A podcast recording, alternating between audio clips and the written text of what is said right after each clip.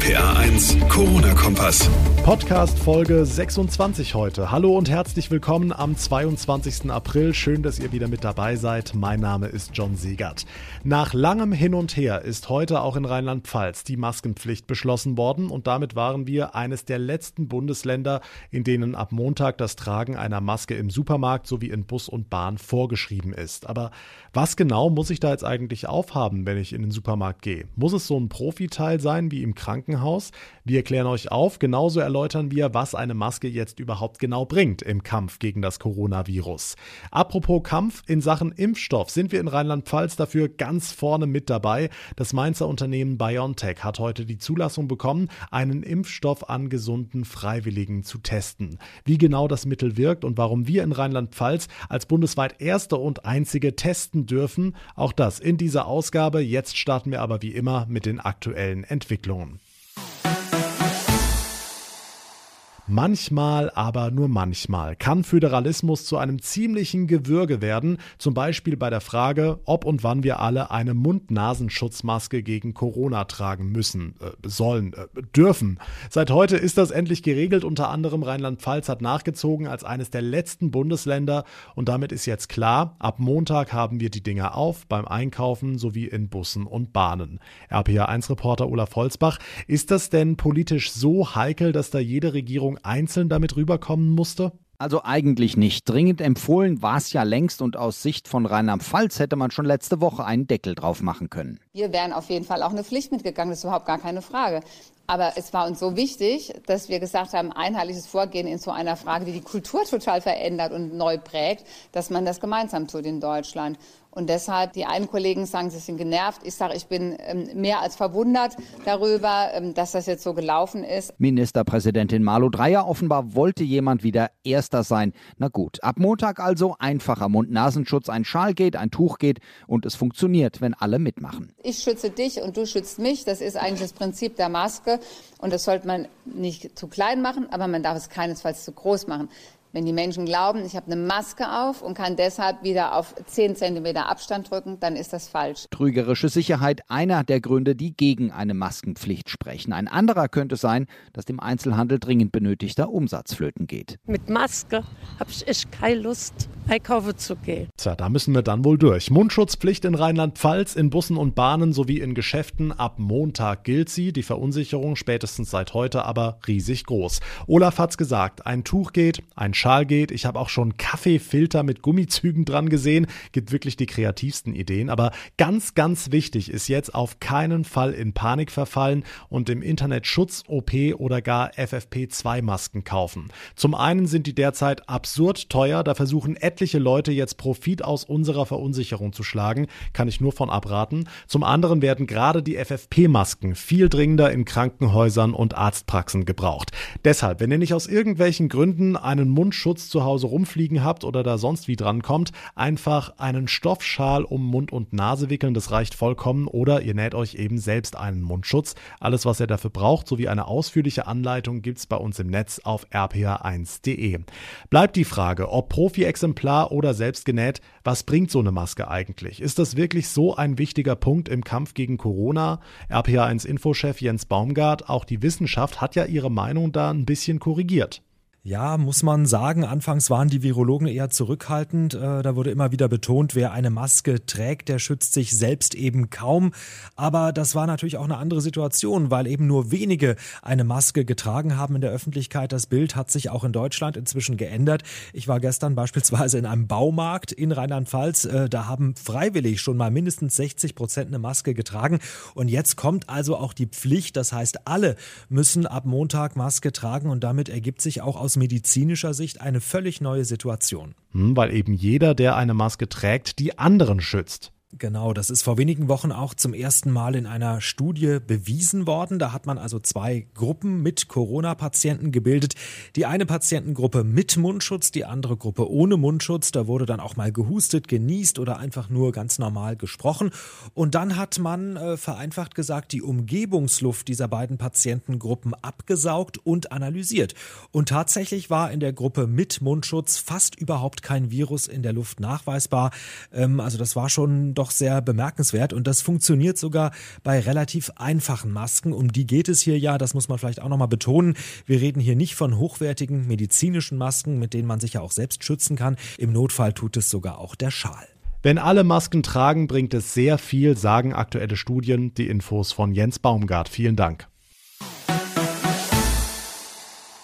Bei der Maskenpflicht haben wir in Rheinland-Pfalz ziemlich lange mit einer Entscheidung gewartet. Dafür sind wir mit der Forschung an einem möglichen Corona-Impfstoff deutlich schneller. Das Mainzer Unternehmen BioNTech darf ab sofort mit einer klinischen Studie beginnen und Susanne Kimmel aus der RPA1 Nachrichtenredaktion. Damit ist Rheinland-Pfalz bundesweit Vorreiter. Genau, das Bundesinstitut für Impfstoffe und biomedizinische Arzneimittel, das sogenannte Paul-Ehrlich-Institut, hat BioNTech die Zulassung erteilt, den potenziellen Impfstoff gegen das Coronavirus an gesunden Freiwilligen zu testen. Ausschlaggebend für diese Entscheidung war nach Angaben eines Sprechers des Instituts, dass BioNTech bereits Erfahrungen mit der Entwicklung ähnlicher Impfstoffe habe. Für die rheinland-pfälzische Ministerpräsidentin Malu Dreyer ein wichtiges Zeichen in gleich mehreren Punkten. Es ist auch ein kleiner Hoffnungsschimmer, glaube ich, im Kampf gegen Corona und ein gutes Signal, ähm, das ausgeht von unserem Standort als Forschungsstandort und viele Menschen ganz sicher ja auch große Hoffnungen haben, dass man auch erfolgreich ist in der Forschung und der Entwicklung von einem Impfstoff. Und insofern ist es schön, dass BioNTech ganz vorne mit dabei ist. Laut dem Unternehmen soll es Tests an rund 200 gesunden Freiwilligen zwischen 18 und 55 Jahren geben. In der ersten Phase dieser klinischen Studie werde unter anderem die grundlegende Verträglichkeit und die Sicherheit des Impfstoffs geprüft. Einige Probanden sollen ihn dafür einmalig injiziert bekommen, andere wiederum mehrfach. Hm, die Hoffnung ist jetzt natürlich riesig. Wie genau wirkt denn dieser mögliche Impfstoff gegen das Coronavirus? Also der von BioNTech entwickelte Wirkstoff ist ein sogenannter mRNA-Impfstoff. Er enthält genetische Informationen des Corona-Erregers. Bei einer Impfung nehmen die Körperzellen diese Informationen auf und reagieren mit der Herstellung von Antigenen, die dann dem Immunsystem zur Verfügung gestellt werden. Heißt, im Ernstfall wird das Coronavirus dann von unserem Immunsystem direkt bekämpft. Diese mRNA-Impfstoffe haben laut BioNTech gleich mehrere Vorteile. Zum einen kann das Mittel Mittel seine Wirkung schon bei einer sehr geringen Konzentration entfalten. Zum anderen kann die Herstellung hoch skaliert werden. Damit könnten hunderte Millionen Dosen bereitgestellt werden und das sogar deutlich schneller als bei anderen Impfstoffen. Okay, also diese ganze Studie ein kleiner Hoffnungsschimmer. Susi, wie groß ist denn die Chance, dass es dann auch bald wirklich einen Impfstoff geben wird? Ja, wann dieses bald genau sein wird, das ist eben die große Frage. Die Ergebnisse der ersten klinischen Testphase werden Ende Juni erwartet. Die zweite Phase könnte Ende des Jahres beginnen. Dass allerdings noch in diesem Jahr ein fertiger zugelassener Impfstoff auf den Markt kommt, der auch noch für die allgemeine Bevölkerung bereitsteht, das halten Experten für höchst unwahrscheinlich. Heißt also Daumen drücken. Danke, Susi Kimmel. Nächste Woche soll die Schule hier in Rheinland-Pfalz wieder losgehen, zumindest für die Schüler, die unmittelbar vor den Prüfungen stehen. Schon jetzt gibt es viele Stimmen, die sich dagegen sträuben. Im Internet aktuell viele Diskussionen, große Sorgen, zum Beispiel beim Thema Hygiene oder Abstand. Wie soll das laufen auf engstem Raum und ohne warmes Wasser? Das fragen sich vor allem die Schüler selbst. RPA1-Reporter Jan Felix Kraus. Mit Masken und mit einiger Entfernung voneinander soll die Schule langsam wieder anlaufen. Zudem eine maximale Personenanzahl in Klassensälen. Viele werden dennoch mit Ängsten im Unterricht sitzen, sagt Jona Simon von der Landesschülervertretung. Die Ansteckungsgefahr, ob diese noch besteht, ob sie die nach Hause tragen können, ob sie ähm, im Familienkreis oder im Bekanntenkreis Risikogruppen haben, um diese dann halt nicht zu bedrängen damit. Ein Stück zurück in die Normalität. Die Prüflinge sollen mit dem Unterricht natürlich auf die kommenden Prüfungen vorbereitet werden. Aber so wirklich an Normalität denken die Schüler nicht. Auf der einen Seite ist es natürlich gut, weil halt gerade diese Unterstützung dadurch wieder kommt, dass die SchülerInnen in die Schule gehen können. Aber auf der anderen Seite stelle ich mir das ziemlich komisch vor, das dann da zu sitzen, in einem Abstand zu halten und durch Masken zu reden, um so mit den Lehrkräften zu kommunizieren. Das Thema Hygiene, natürlich gerade zum Schutz der Schüler und auch der Lehrer, ist allgegenwärtig. Das können laut Jonas Simon aber längst nicht alle Schulen so leisten, wie es notwendig wäre. Wir haben ein Waschbecken mit einem Seifenspender und wir haben jetzt auch in den Schulen ähm, äh,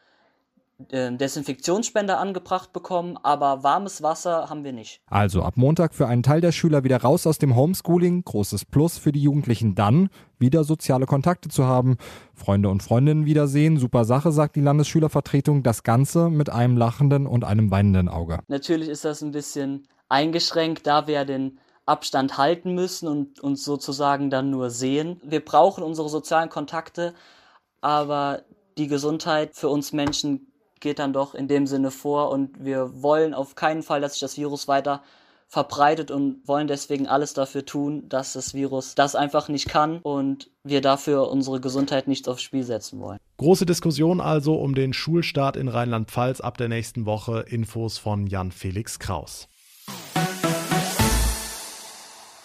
Dass Gemüse wie Spargel in diesem Jahr etwas knapper oder auch teurer wird, weil die Erntehelfer fehlen, das haben wir alle verstanden. Ist für die Verbraucher in Rheinland-Pfalz keine schöne Vorstellung, aber der Spaß hört definitiv auf, wenn das Bier knapp oder teurer wird. Und deshalb haben sich jetzt viele Studenten, Schüler und andere gemeldet, um mit anzupacken in den Hopfenplantagen, zum Beispiel in der Eifel. RPA1-Reporter Marius Fraune. Die langen grünen Hopfenranken in der Nähe von Bitburg. Jeder, der mal ein Fußball-Länderspiel im Fernsehen gesehen hat, kennt sie aus der Bierwerbung. Die eigentliche Ernte steht hier zwar erst im September an, schon jetzt gibt's aber wichtige Arbeiten, für die Hopfenbauer Andreas Dick normalerweise ein eingespieltes Team hat. Eine polnische Familie haben wir, die jetzt seit über 25 Jahren zu uns auf den Hof kommen. Die kennen alle äh, Dinge, die uns sich abspielen. Deshalb war die Sorge wegen der geschlossenen Grenzen zunächst groß, aber ganz viele Eifeler, ob Schüler, Studenten oder Mitarbeiter aus der Gastro, haben sich online gemeldet und ackern jetzt für unseren Biernachschub.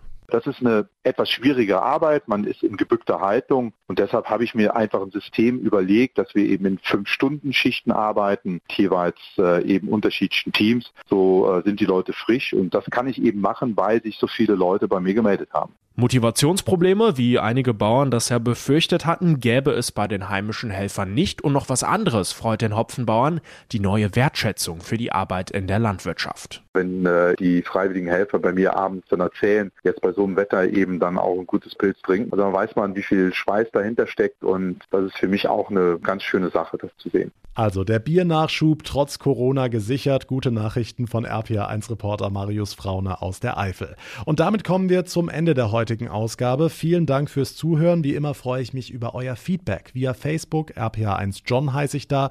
Auf Instagram findet ihr mich auch oder ihr könnt auch sehr gerne eine Bewertung bei Apple Podcast hinterlassen. Mein Name ist John Segert. Bis zum nächsten Mal. Eine gute Zeit und vor allem bleibt gesund. Der RPA1 Corona-Kompass.